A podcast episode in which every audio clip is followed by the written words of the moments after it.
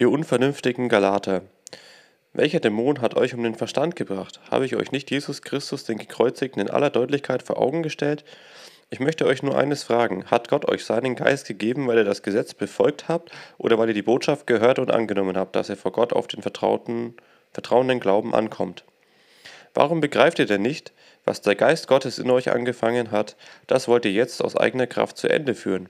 Ihr habt so große Dinge erlebt. War das alles vergeblich? Es kann nicht vergeblich gewesen sein. Gott gibt euch seinen Geist und es ist Wunder bei euch geschehen. Tut ihr das, weil ihr das Gesetz befolgt oder weil ihr die Botschaft vom Glauben gehört und angenommen habt? Von Abraham heißt es doch in den Heiligen Schriften, er vertraute Gott und glaubte seinen Zusagen, und dies rechnete Gott ihm als Gerechtigkeit an. Ihr seht also, wer die echten Nachkommen Abrahams sind. Es sind die Menschen, die der Zusage Gottes glauben. In den Heiligen Schriften ist auch vorausgesehen, dass Gott die nichtjüdischen Völker aufgrund des Glaubens annehmen werde. Deshalb wird dort Abraham im Voraus die gute Nachricht verkündet. Durch dich werden alle Völker der Erde gesegnet werden. Daraus geht hervor, dass alle, die Gott glauben und ihm vertrauen, zusammen mit dem glaubenden Abraham gesegnet werden. Die anderen dagegen, die durch Erfüllung des Gesetzes vor Gott als gerecht bestehen wollen, leben unter einem Fluch. Denn es heißt in den Heiligen Schriften, Fluch über jeden, der nicht alle Bestimmungen im Buch des Gesetzes genau befolgt.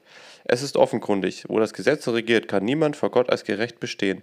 Denn es heißt ja auch, wer durch Glauben vor Gott als gerecht gilt, wird leben. Beim Gesetz jedoch geht es nicht um Glauben und Vertrauen. Vom Gesetz gilt, wer seine Vorschriften befolgt, wird dadurch leben.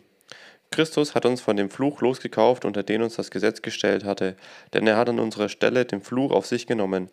Es heißt ja in den Heiligen Schriften, wer am Holz hängt, ist von Gott verflucht. So sollte durch Jesus Christus der Segen, der Abraham zugesagt wurde, zu allen Völkern kommen, damit wir alle durch Vertrauen, den Glauben, den Geist erhalten, den Gott versprochen hat. Brüder und Schwestern, ich nehme einen Vergleich aus dem täglichen Leben. Wenn ein Mensch ein Testament aufgesetzt hat und es rechtsgültig geworden ist, kann niemand sonst es für ungültig erklären oder etwas hinzufügen. So ist es auch mit den Zusagen, die Gott Abraham und seinen Nachkommen gemacht hat. Er sagt übrigens nicht und deinen Nachkommen, als ob viele gemeint wären, sondern er sagt ausdrücklich deinem Nachkommen. Und er meint damit Christus. Ich will damit Folgendes sagen, das Testament, das Gott rechtskräftig ausgefertigt hat, kann nicht außer Kraft gesetzt werden durch das Gesetz, das erst 430 Jahre später erlassen wurde. Es kann die Zusage nicht aufheben. Gott hat ein großartiges Erbe ausgesetzt. Wenn sein Empfangen von der Befolgung des Gesetzes abhinge, dann wäre es nicht mehr ein Geschenk der freien Zusage. Gott aber hat Abraham aus reiner Gnade diese Zusage gemacht. Was für einen Sinn hat dann das Gesetz? Es ist hinzugefügt worden, damit die Macht der Sünde in der Gesetzesübertragung sichtbar wird. Es sollte auch noch so lange gelten, bis der Nachkomme Abrahams da wäre, an dem die Zusage in Erfüllung geht. Im Übrigen ist das Gesetz durch Engel gegeben und von einem Vermittler überbracht. Es braucht aber keinen Vermittler, wenn eine einzige Person handelt und Gott ist doch einer. Steht denn das Gesetz in Widerspruch zu den göttlichen Zusagen? Keineswegs. Es wurde ja nicht ein Gesetz erlassen, das zum Leben führen kann. Nur dann könnten die Menschen durch Erfüllung des Gesetzes vor Gott als gerecht bestehen. In den Heiligen Schriften heißt es aber, dass die gesamte Menschheit in der Gewalt der Sünde ist. Was Gott zugesagt hat, sollten die Menschen geschenkt bekommen aufgrund des Glaubens, nämlich des Vertrauens auf das, was Gott durch Jesus Christus getan hat. Alle, alle die darauf vertrauen, sollen es bekommen. Bevor uns Gott diesen Weg des Glaubens geöffnet hat, waren wir unter der Aufsicht des Gesetzes in das Gefängnis der Sünde eingeschlossen. Das sollte so lange dauern, bis Gott den vertrauenden Glauben als Weg in die Freiheit bekannt, gemacht, bekannt machen würde. Und das heißt, bis Christus kam.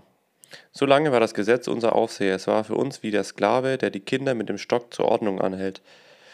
Denn nicht durch das Gesetz, sondern einzig und allein durch Vertrauen und Glauben sollen wir vor Gott gerecht bestehen als gerecht bestehen. Jetzt ist der Weg des Glaubens geöffnet, darum sind wir nicht mehr unter den Aufseher mit dem Stock. Ihr alle seid jetzt mündige Söhne und Töchter Gottes durch den Glauben und weil ihr in erster Gemeinschaft, in engster Gemeinschaft mit Jesus Christus verbunden seid. Denn als ihr in der Taufe Christus übereignet wurde, habt ihr Christus angezogen wie ein Gewand. Es hat darum nichts mehr zu sagen, ob ein Mensch Jude ist oder nicht Jude, ob im Sklavenstand oder frei, ob Mann oder Frau. Durch eure Verbindung mit Jesus Christus seid ihr alle zu einem Menschen geworden. Wenn ihr aber zu Christus gehört, seid ihr auch Abrahams Nachkommen und bekommt das Erbe, das Gott Abraham versprochen hat. Nun sage ich, Solange der rechtmäßige Erbe minderjährig ist, unterscheidet er sich in nichts von einem Sklaven, auch wenn ihm in Wirklichkeit alles gehört. Bis zu dem Zeitpunkt, den der Vater im Testament festgelegt hat, ist er noch von Vormündern und Vermögensverwaltern abhängig. So standen auch wir früher als Unmündige unter der Herrschaft der Mächte dieser Welt. Als aber die Zeit gekommen war, sandte Gott seinen Sohn. Der wurde als Mensch geboren und dem Gesetz unterstellt, um alle zu befreien, die unter der Herrschaft des Gesetzes standen. Durch ihn wollte Gott uns als seine mündigen Söhne und Töchter annehmen. Weil ihr nun Gottes Söhne und Töchter seid, gab Gott euch den Geist seines Sohnes ins Herz. Der ruft uns, der ruft aus uns aber Vater. Du bist also nicht länger Sklave, sondern mündiger Sohn und mündige Tochter. Und wenn du das bist, dann bist du nach Gottes Willen auch Erbe. Du bekommst, was Gott Abraham versprochen hat.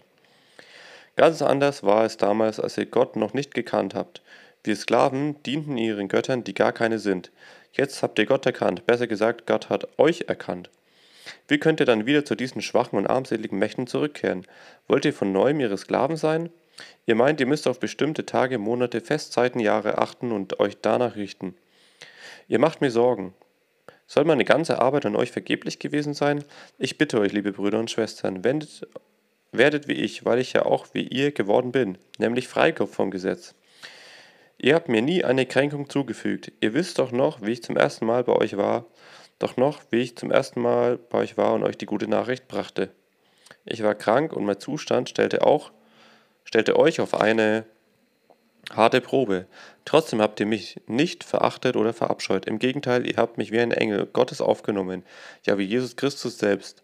Damals habt ihr euch glücklich gepriesen. Wo ist das nun geblieben? Ich kann euch bezeugen, wenn es möglich gewesen wäre, hättet ihr, so, hättet ihr euch sogar die Augen ausgerissen und sie mir gegeben. Bin ich jetzt euer Feind geworden, weil ich euch die gute Nachricht unverfälscht bewahren will? Ihr werdet von Leuten umworben, die es nicht gut mit euch meinen. Sie wollen euch nur von mir und von Christus trennen, damit ihr sie umwerbt. Deswegen ist es gut, wenn ihr im guten Sinn mich umwerbt und das nicht nur, wenn ich bei euch bin. Meine Kinder, ich leide noch einmal Geburtswehen um euch, bis Christus in eurer Mitte Gestalt angenommen hat. Könnt ihr nur bei euch sein und so könnte ich nur bei euch sein und so zu euch reden, dass es euch ins Herz eindringt. Ich bin ratlos, was ich mit euch machen soll. Ihr wollt euch dem Gesetz unterwerfen. Ich frage euch, hört ihr nicht, was das Gesetz sagt? Im Buch des Gesetzes steht, Abraham hatte zwei Söhne, einen von der Sklavin Hagar und einen von der freien Frau Sarah.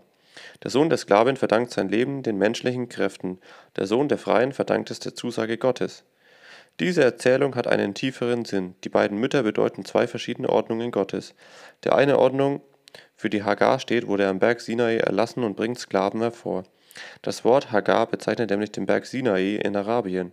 Er entspricht dem jetzigen Jerusalem, denn das lebt mit seinen Kindern in der Sklaverei. Das Jerusalem dagegen, das im Himmel bereit steht, ist frei. Das ist unsere Mutter. Von ihr heißt es, freu dich, du Unfruchtbare, obwohl du keine Kinder zur Welt bringst. Juble laut, obwohl du nicht in Wehen kommst. Denn die verlassene Frau hat viele Kinder, mehr als die, die den Mann hat. Brüder und Schwestern, Ihr verdankt wie Isaac und euer Leben der Zusage Gottes. Aber schon damals verfolgte der Sohn, der aus menschlichen Kräften geboren wurde, den anderen, der sein Leben vom Geist Gottes hatte. So ist es auch jetzt. Aber was steht in den heiligen Schriften?